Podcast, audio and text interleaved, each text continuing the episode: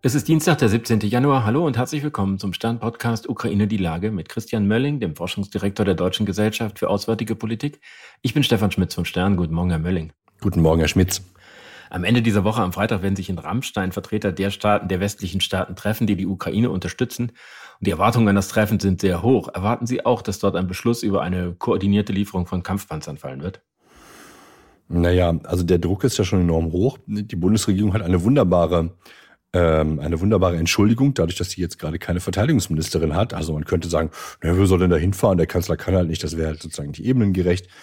Ich glaube, wichtiger als das Treffen in Rammstein ist der wirklich enorme Druck, der jetzt in den letzten Tagen und Wochen aufgebaut worden ist, ähm, äh, mit den Briten, die jetzt die Challenger-Panzer liefern, auch wenn die nicht, nicht top of the pop sind, ändert es nichts daran, dass einfach von der Symbolik her Deutschland wirklich komplett in die Ecke gedrängt ist zum jetzigen Zeitpunkt. Ne? Also angefangen mit dem französischen Move, ähm, da sozusagen vor die Welle zu kommen, noch bevor die Deutschen irgendwas sagen konnten. Bis jetzt ist das im Grunde genommen eine sich ständig immer weiter aufschaukelnde Situation ähm, mit den Polen, die sagen, ja, ja, wir liefern jetzt auf alle Fälle. Und das Einzige, was die Deutschen noch haben, ist, sie haben nur noch schlechte Karten. Also wir können natürlich technisch gesehen Polen und auch Finnland ähm, die Lieferung versagen über das Exportrecht.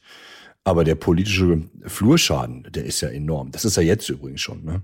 Wobei ja relativ klar ist, dass diese Exportgenehmigung wohl erteilt wird und man mittlerweile sieht, dass äh, auch in der SPD Menschen wie Lars Klingbeil, ein Kandidat für die Nachfolge von Frau Lambrecht, sagen, es gibt keine rote Linien und es kann durchaus sein, dass wir das nächste Woche auch liefern. Ähm, ja, aber sie haben es noch nicht getan. Und vor allen Dingen ist es letztendlich, jetzt von der gesamten Atmosphäre her, ist es halt widerwillig und bockig. Das ist eigentlich das, wie Deutschland die ganze Zeit lang agiert. Dann sagt man, ne, also wenn wir uns jetzt mal zurückerinnern, die, die letzten, die letzten Wochen und Monate, hieß es immer, naja, wir haben nichts mehr, was wir liefern können. Da hat man doch wieder was gefunden und dann hieß es, das war jetzt aber auch das Letzte.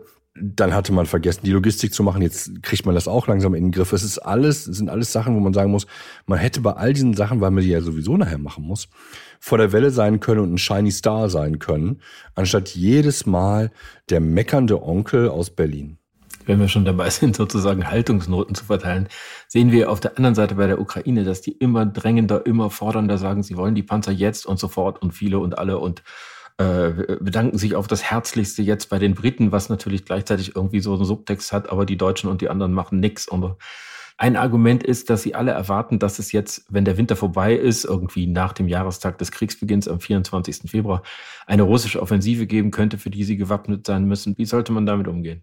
Naja, ich meine, haben wir die in den letzten Podcasts öfter noch mal schon mal angesprochen. Also ich versuche mal diesmal etwas andersrum.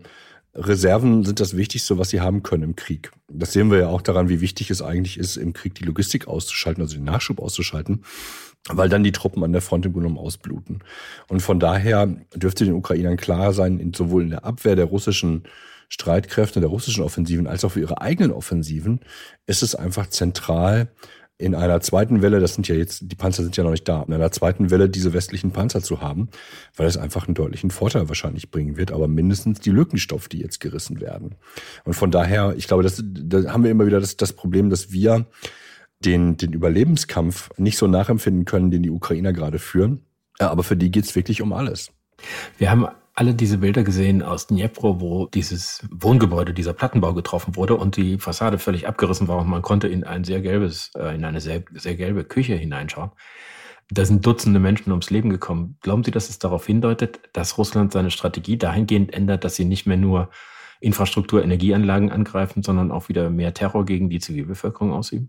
Hm, das vorher war ja auch schon Terror gegen die Zivilbevölkerung. Aber ja, ich glaube, dass man einfach, ähm, dass die Unberechenbarkeit Russlands einfach ein Teil der Strategie ist. Ne? Dass man solche Sachen jetzt macht, wie diesen, diesen Angriff, der ja überhaupt nicht hilft, im Grunde genommen. Und dann auch noch als Russland zu sagen, ja, wir waren das nicht, muss irgendjemand anders gewesen sein, kam wohl vom Mars die Rakete oder so, ist wirklich was, äh, wo man sich nur noch an den Kopf packen kann. Aber klar, es geht darum, immer weiter und weiter auf der einen Seite die Ukrainer zu versuchen, in die Knie zu zwingen, auch wenn das wahrscheinlich nicht gelingen wird, und auf der anderen Seite zu Hause heroische Bilder zu zeigen, wie man es schafft, mit einer äh, einen Tonnen sprengkraftstarken Bombe im Grunde genommen ukrainische ähm, ukrainische Wohnhäuser kaputt zu machen. Echte Heldentaten. Aber es zeigt, glaube ich, einfach auch, wie wenig Optionen ähm, Russland tatsächlich militärisch noch hat. Sie haben jetzt gerade sehr eindeutig gesagt, dass es ein gezielter Angriff auf dieses Wohnhaus war.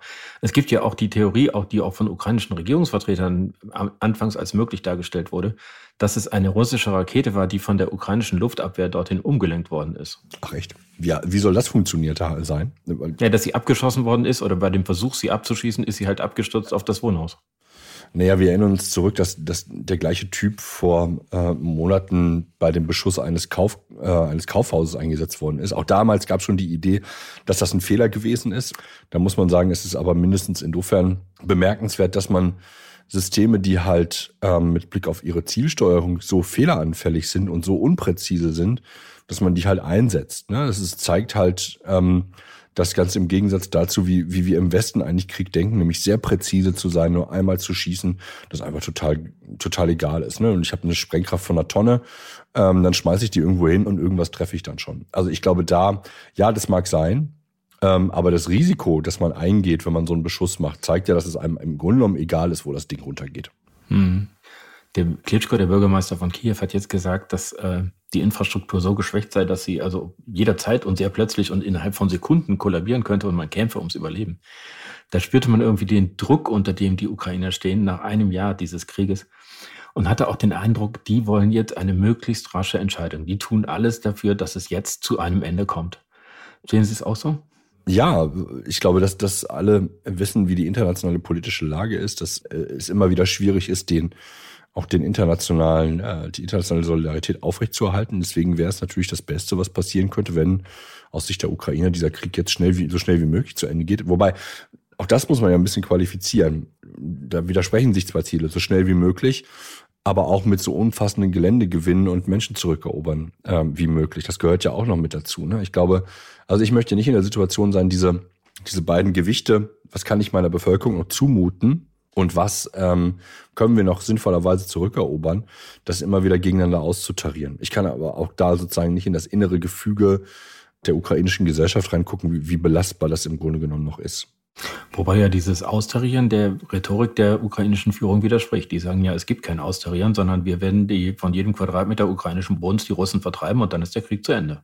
Ja, ich glaube, das bleibt auch erstmal die, die Ansage dabei. Ähm, und ich glaube, ich würde auch, also wenn man es jetzt ein bisschen zurückdreht, die Bilder, die wir jetzt gesehen haben, von dem Beschuss des Wohnhauses, ja, da sind 40 Menschen ums Leben gekommen, aber das ist jetzt auch der größte Einzelfall offensichtlich, den wir gehabt haben. Aber es sterben ja täglich Dutzende, Hunderte Ukrainer, sei es Soldaten oder Zivilisten bei den, bei den Angriffen. Von daher ist der, der Blutzoll für diesen Krieg schon insgesamt ziemlich hoch. Ich finde es sehr schwer, darüber eine, eine qualifizierte Meinung zu haben, wie, wie viel Belastung die Ukrainer zum Zeit noch, noch ertragen können. Vielleicht sagen die auch, oder das haben sie in der Vergangenheit immer wieder gesagt, nee, nee, äh, wir machen das ja weiter. Wir wissen ja, worum es geht. Ja, wir wollen ja unsere Leute wieder befreien. Vielleicht schauen wir gegen Ende noch mal kurz nach Berlin. Da wird ja, wie Sie eben schon sagten, ein neuer Verteidigungsminister gesucht oder eine Verteidigungsministerin. Haben Sie einen Tipp, wer es machen könnte? Nee, ähm, das sind ja alle sozusagen, ähm, alle heißen Tipps sind abgeräumt worden. Das heißt also, alle sind einen Schritt zurückgetreten. Damit stehen jetzt alle wieder in der ersten Reihe, aber keiner hat Bock. Ich glaube, das ist die, die dramatische Lage. Das kann man verstehen, weil, also erstens ist das jetzt ja ähm, schief gegangen. Die, die Aufgaben sind riesig, die Erwartungshaltung durch die, ähm, durch die Zeitenwende-Ankündigung ist enorm groß. Das heißt also, diese Lücke zwischen Realität und, und, und Vision, wo wir eigentlich hin müssen, die ist enorm groß. Und das als Verteidigungsminister, Verteidigungsministerin zu managen, jetzt auch erstmal nur noch für die nächsten zwei Jahre, denn dann ist Wahlkampf, das heißt, sie müssen da was vorweisen können, da müssen sie schon einen guten Plan haben. Und äh, dieses Risiko, auf die sich auf diesen Schleudersitz zu setzen, das möchte offensichtlich zum jetzigen Zeitpunkt niemand eingehen. Kann ich in gewisser Art und Weise verstehen. Ist halt bloß ein bisschen blöd, weil wir jetzt in Rundheim wirklich eine aus mehrerer Sicht eine Leerstelle haben. Also nicht nur, weil die Person nicht, weil die Stelle nicht nachbesetzt worden ist, sondern man ähm, sich ja auch wundert, wer zum jetzigen Zeitpunkt die Befehlsgewalt bei der Bundeswehr hat, wenn die Ministerin irgendwie nicht mehr ansprechbar ist. Eva Högel, die Werbeauftragte, die ja auch als eine mögliche Kandidatin gehandelt wird, hat bereits gesagt, dass sie es für sinnvoll halten würde oder sie Berechnungen gut nachvollziehen kann, dass man noch 200 Milliarden Euro zusätzlich zu dem Sondervermögen von 100 Milliarden braucht, um bei der Bundeswehr wirklich was zu bewirken. Das klingt ja ein bisschen so, als ob der nächste Verteidigungsminister oder die Ministerin, egal wer es ist, eigentlich mit dieser Aufgabe zum Scheitern verurteilt ist. Na, so weit würde ich nicht gehen. Ich glaube aber, sie brauchen wirklich einen guten Plan. Das ist kein Job, den sie einfach mal so übernehmen und sagen, ich, ich wollte eigentlich immer mal Minister sein und wenn das der letzte Posten ist, der übrig ist, dann mache ich das. Sie müssen einen, einen Plan haben und sie müssen ähm, vor allen Dingen die Zusage auch aus dem Finanzministerium haben, dass zum Beispiel der, der reguläre Verteidigungshaushalt in den nächsten Jahren steigen wird. Das ist ja zurzeit nicht der Fall. Wenn das nicht passiert, dann werden sie mit der ganzen Maschinerie, mit der, der ganze Maschinenraum, der funktioniert dann auf einmal nicht. Also Geld ist nicht alles, aber das ist der eine, die, die eine Dimension, die sie in den Griff kriegen müssen und da müssen sie quasi den, den Abfluss dieses Geldes besser in den Griff kriegen. Das heißt also, Optionen suchen, wie sie dieses Geld besser, teilweise schneller, aber teilweise auch besser, tatsächlich in Rüstung investieren können, damit da was Sinnvolles bei rauskommt. Und dann haben sie sozusagen die, die politische Dimension noch mit dabei. Sie sind gezwungen, ähm, obwohl sie es mit einem strukturellen Problem zu tun haben, das wirklich 10, 15 Jahre dauert, in den Griff zu kriegen und so in den Griff zu kriegen, dass es wirklich wieder alles gut funktioniert, müssen sie in einem ersten Zwischenschritt in zwei Jahren was hinstellen können und sagen können, damit können wir zumindest in den Wahlkampf gehen. Jetzt kann man ja auch fragen, wie wichtig ist es denn überhaupt, wer deutscher Verteidigungsminister ist? Jetzt mal von der Managementaufgabe und der Reformaufgabe abgesehen und dass es alles furchtbar viel Geld kostet und man das gut managen muss wenn letzten Endes die Entscheidungen über die deutsche Ukraine-Politik sowieso vom Kanzler getroffen werden. Da wäre doch wenig anders, wenn jetzt jemand anders Verteidigungsminister wäre. Naja, das ist richtig. Im Grunde genommen ähm, heißt es auch, dass der neue Verteidigungsminister, die neue Verteidigungsministerin sich erstmal vom Kanzleramt emanzipieren muss. Und das wird eine schwierige Aufgabe. Das Kanzleramt hat jetzt die letzten Monate im Grunde genommen das Verteidigungsministerium übersteuert, weil da keine Impulse kamen. Das ist immer sehr schwierig, wenn Sie aus einem sehr kleinen Kanzleramt heraus versuchen, so ein großes Ministerium zu steuern. Da haben Sie immer, wie soll man sagen, Kraftverluste dabei. Und das ist nie, nie so präzise, wie es eigentlich sein müsste, wenn die politische Führung aus dem Ministerium kommt. Aber der neue Minister, die neue Ministerin muss sich da im Grunde genommen sagen, so, das ist jetzt hier mein Bereich und ich verantworte das hier letztendlich auch. Und deswegen muss der Kanzler auch dazu stimmen, dass man im Grunde genommen dann, ich will nicht sagen Freifahrtschein, aber doch eine, eine eigenständige Zuständigkeit hat, mit in der man auch Fehler machen darf. Ähm, und vom Finanzminister die Zusage, dass man dieses zusätzliche Geld bekommt. Denn ansonsten wird es tatsächlich nichts werden. Und Frau Högel hat recht. Also 200 Milliarden, jetzt muss man ein bisschen auf die Zeitachse gucken, aber ähm, zusätzlich 200 Milliarden ist wahrscheinlich das, was man braucht. Denn jetzt sind wir erstmal nur dabei, Lücken zu stopfen. Das ist ja nicht die einzige Aufgabe. Die nächste Aufgabe ist ja zu sagen, ja, wir müssen dieses, diese Bundeswehr soll ja auch modern werden. Das heißt, das stopfen, da machen wir nicht nur die Lücken zu, sondern wir wollen danach ja auch technologisch äh, innovativen Kram entwickeln und äh, haben. Und wir müssen im Grunde uns auch noch überlegen, wie wir in Zukunft, ähm, wir haben auch große Pläne mit Europa, wie wir die eigentlich durchsetzen wollen, mit welcher Rüstungsindustrie. Alles das sind zurzeit Leer, Leerstellen, die sich ein neuer Verteidigungsminister, neue Verteidigungsministerin innerhalb kürzester Zeit überlegen muss, wie man das eigentlich machen will. Aber was Sie gerade gesagt haben, bezieht sich ja eher auf die sozusagen auf die Reform und Neuaufstellung der Bundeswehr bezieht sich ja nicht auf eine Frage wie die Lieferung von Kampfpanzern an die Ukraine, die ja ohne Frage der Richtlinienkompetenz des Kanzlers unterliegt. Ja, aber das, das weiß ich gar nicht. Ich meine, das ist eine Frage, welche Rolle Sie als Verteidigungsminister, Verteidigungsministerin spielen wollen. Da können Sie schon eine eigenständige Rolle spielen. Sie können vor allen Dingen diesen, diesen Willen, der ja nicht nur des, Wille des Kanzleramtes ist, sondern möglicherweise der Gesamtregierung, dann ist es Ihre Aufgabe, es umzusetzen. Aber ich glaube, wichtig ist zu sehen, dass ihre Aufgabe im Grunde genommen mit drei kommunizierenden Röhren funktioniert. Sie müssen sich um den Wiederaufbau der Bundeswehr kümmern und der deutschen Verteidigungspolitik. Das ist ein bisschen mehr als, als die Bundeswehr. Da gehört auch die Rüstungsindustrie mit dazu. Sie haben die direkte Unterstützung der Ukraine. Die gehört mit dazu. Das ist direkt verbunden mit der Frage, was kann ich die deutsche Industrie liefern und was liefert die Bundeswehr? Und drittens, die Partner in Europa, die Alliierten in der NATO. Äh, auch für die haben wir Zusagen gemacht. Auch da muss man sich fragen, auf welcher Zeitachse kriegen wir das eigentlich hin? Ähm, also von daher, da ist, da ist genug zu tun.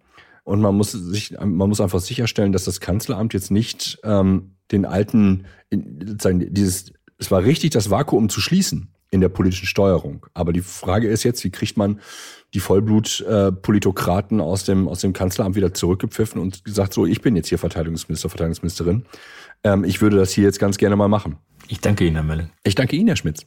Das war Ukraine die Lage. Die nächste Folge finden Sie am Freitag bei Stern.de, RTL Plus Musik und überall, wo es Podcasts gibt. Ganz herzlichen Dank und hoffentlich bis Freitag.